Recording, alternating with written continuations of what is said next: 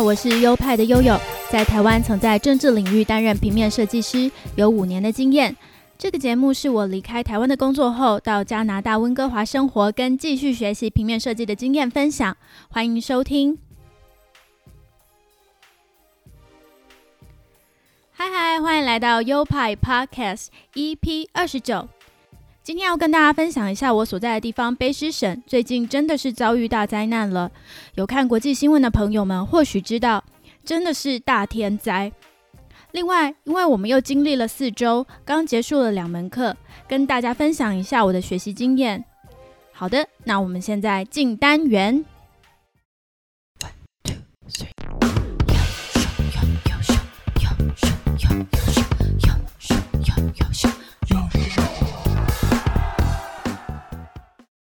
这个礼拜，只要打开加拿大的新闻，播报的都是卑诗省的灾情。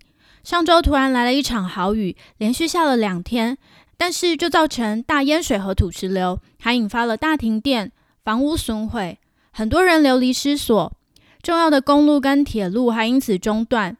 更严重的是，还有一个人在这场灾难中丧生了。上礼拜发生的晚上，我刚好在听电台。本来以为只是一个小小的停电事件，但是主持人那天就一直接扣印。那些打电话进来的人都是灾民，打电话现场叙述当时的状况。我越听越觉得，哎，好像很严重哎，而且持续了好几个小时都还在播报哦。主持人的语气也越来越沉重。我后来看到新闻才知道，淹水淹得那么严重。卑诗省的省长还称这个是五百年一见的灾难。我所居住的地方好险没有灾情，发生淹水的地方在比我住的地方还要在东北边，但是也不能说不被影响到，因为加拿大第一大港温哥华的连外铁路被瘫痪了，导致货物没有办法进出，物资的供应就中断了。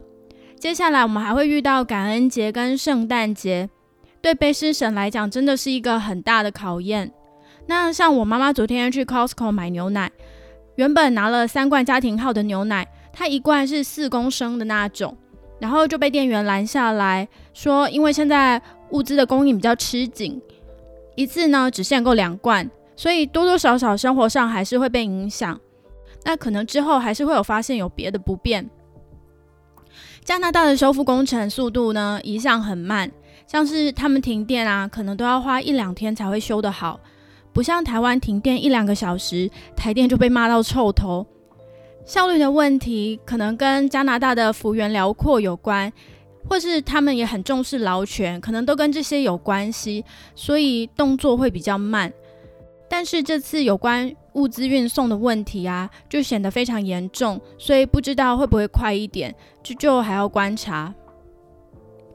温哥华的冬天本来就会一直下雨，卑诗省据统计。一年之中有百分之四十五的日子都是下雨天，但这次的降雨量真的是史上新高，算是异常了。说到气候异常，今年夏天啊，在六月的时候，温哥华也历经了异常的高温，最高温有飙到摄氏四十九点六度，诶，哇！即便台湾夏天很热，我也完全没有办法想象四十九点六度是什么样的气候。更糟糕的是啊。温哥华不像台湾，家家户户都有冷气。当时每一家店的电风扇都被抢购一空，那我爸爸妈妈出去买也买不到。最后终于东翻西找，在家里的角落找到一只小电风扇，才可以勉强使用。我八月到达这里的时候，还看到很多被高温烧灼过后的痕迹，像是路旁有很多树，在这个夏天都枯死了。因为他们原本就不是生长于高温的环境嘛，所以就是因为没有办法挨过这个夏天，就都枯死了。那这个热浪现象呢，归咎于温室效应。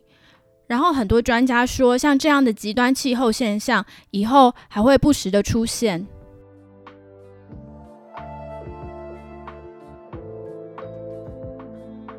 说到这个，就不得不提今年十一月初为期两周的 COP 二六，全名是 Conference of the Parties 联合国气候变迁纲要公约第二十六届缔约国大会。会议在英国格拉斯举行，全球各国领袖与环保议题相关的人士都有参与。那加拿大总理也有参加，而且他还承诺各项减碳的目标。台湾也有派人去参加。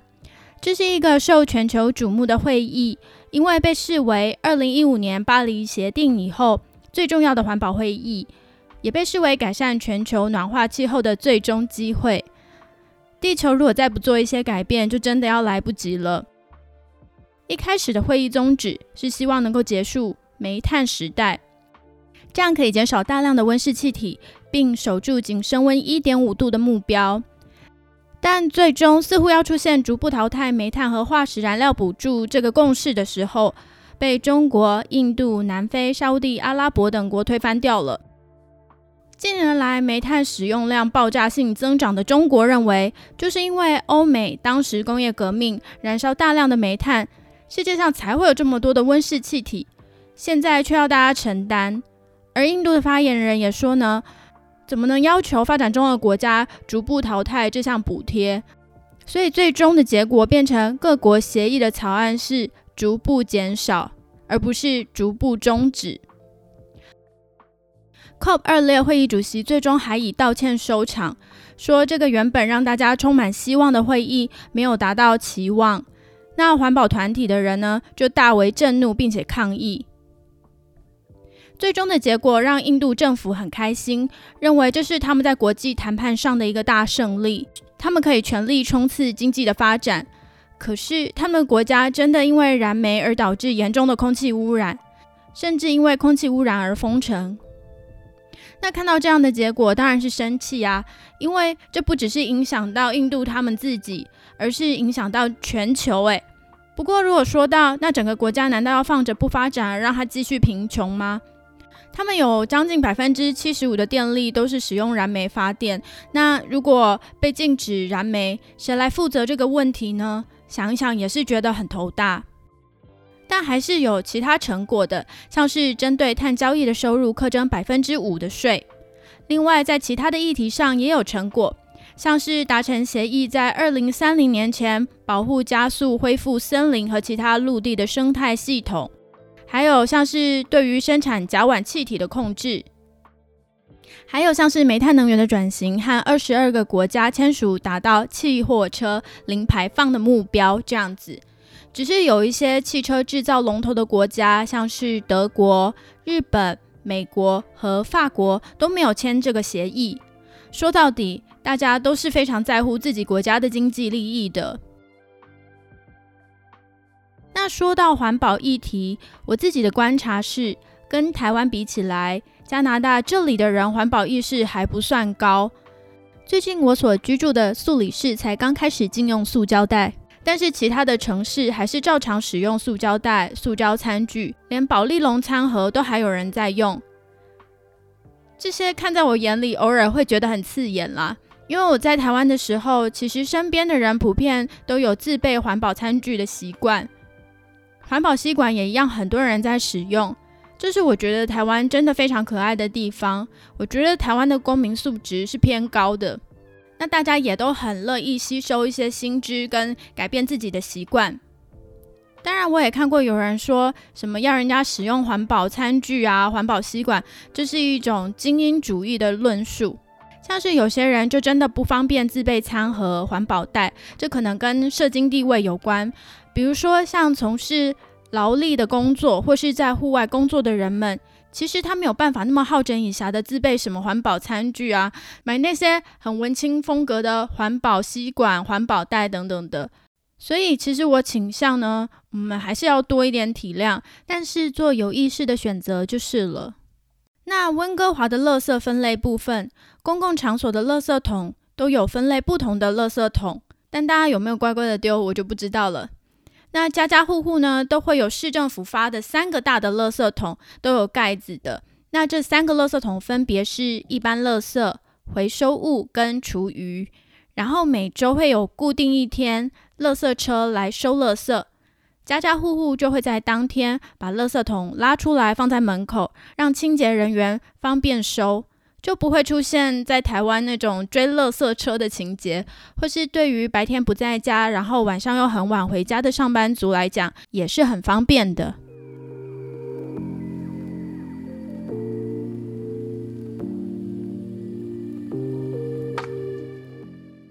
这周我们又结束两门课了这四周来我们上的课是摄影课跟一门叫做 composition 我也不知道怎么翻译这门课。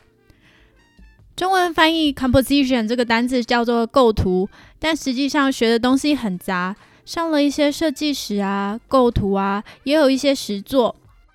说到设计史，其实也没有上到课，就是老师挑出一些重要的时代风格，让我们分组报告。那报告的风格有像是立体主义、新艺术。包浩斯、瑞士风格等等，然后我被分配到的是 The New York School 这个风格，我听都没听过，而且就算我阅读资料以后，也完全对这个风格归纳不出任何的特色。但它最主要的重点就是在一九四零年代，设计中心从欧洲转移到美国的一个时期。那个时候，因为纳粹统治了德国，大量设计师就从德国逃到美国。在那里影响了当地的美国设计师，当地的美国设计师在发展出自己的风格。相较于欧洲的设计非常重视格式规则，那美国的设计师呢就显得比较自由，而且比较重实用。这样子，当我们做完了这个报告，接着我们就要用我们被分配到的这个风格来设计海报。而这次海报设计的作业也让我学到很多，因为我们真的是照步骤一个一个来。从一开始的搜集资料，然后写一个简短的创作计划。创作计划呢，会包括列出海报的诉求，会用什么标题，受众是谁，呃，风格要表达的感觉是什么，然后决定要用什么字体跟颜色。之后，我们被要求画出三张不同的草图。根据这个草图，我们再做三款出版，就是进电脑去做。做好了以后，我们会分组互相评论，从同学那边得到很多实际的回馈跟建议，再选出一款来完成。完成之后，再跟老师讨论，再修改一次，最后才是定稿，再列印出来这样子。那我很享受这整个循序渐进的过程，真的让我有充分的思考。那找资料的过程，我也学到了新的风格，也用这个我毫不擅长的风格 The New York School 进行创作。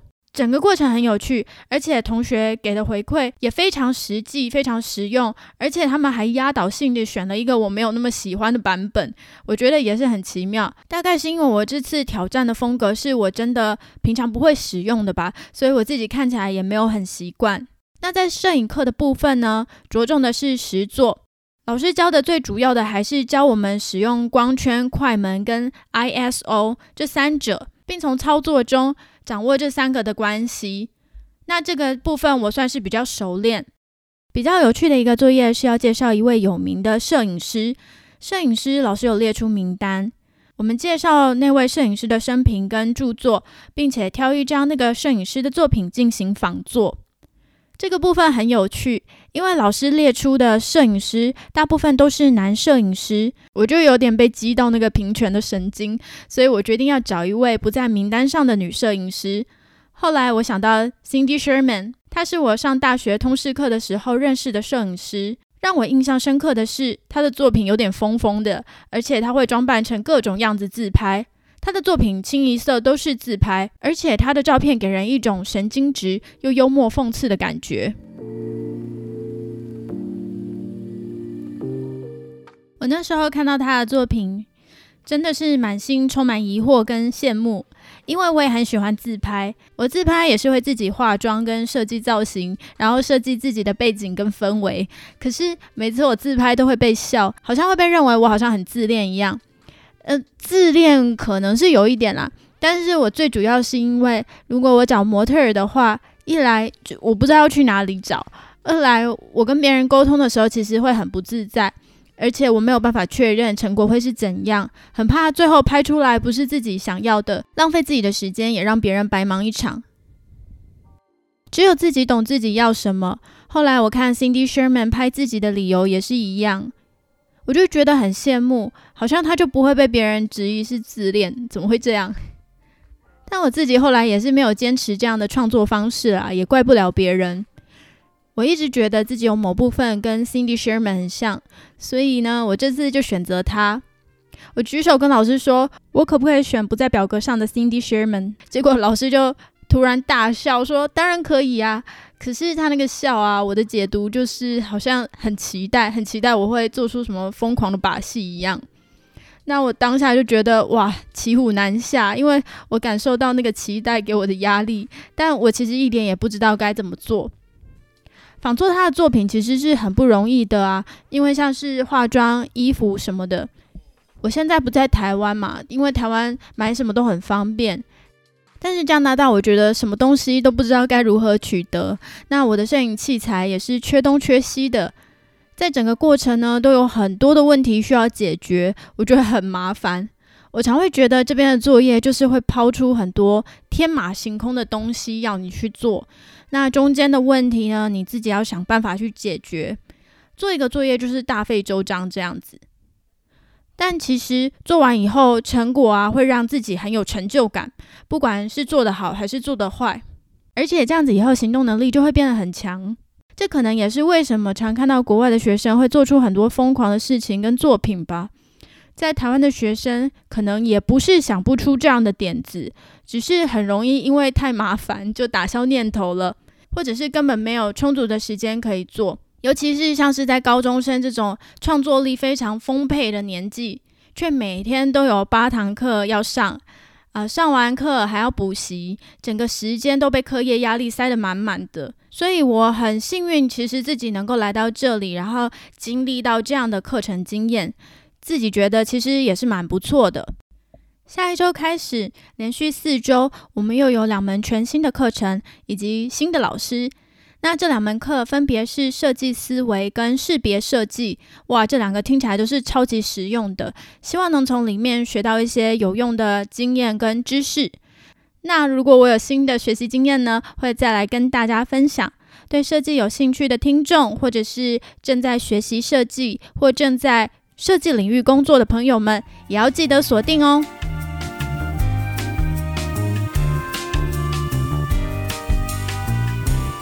好的，这就是本集全部的内容啦。不管你是新朋友还是旧朋友，都希望你会喜欢，也非常感谢你收听到现在。那如果你喜欢的话，再欢迎你们分享给你们的亲朋好友们哦。那我的节目有赞助的机制，赞助的链接就在每一集的节目说明里面。那我们还有官方的 IG 账号，账号是优派底线 Studio，拼法是 Y O P I E 底线。S T U D I O 会在上面不定时的更新近况，或者是发发照片啊之类的。好的，还是一样，节目呢会在每周二发布。那再欢迎你们继续收听喽，我们下集再见喽，拜拜。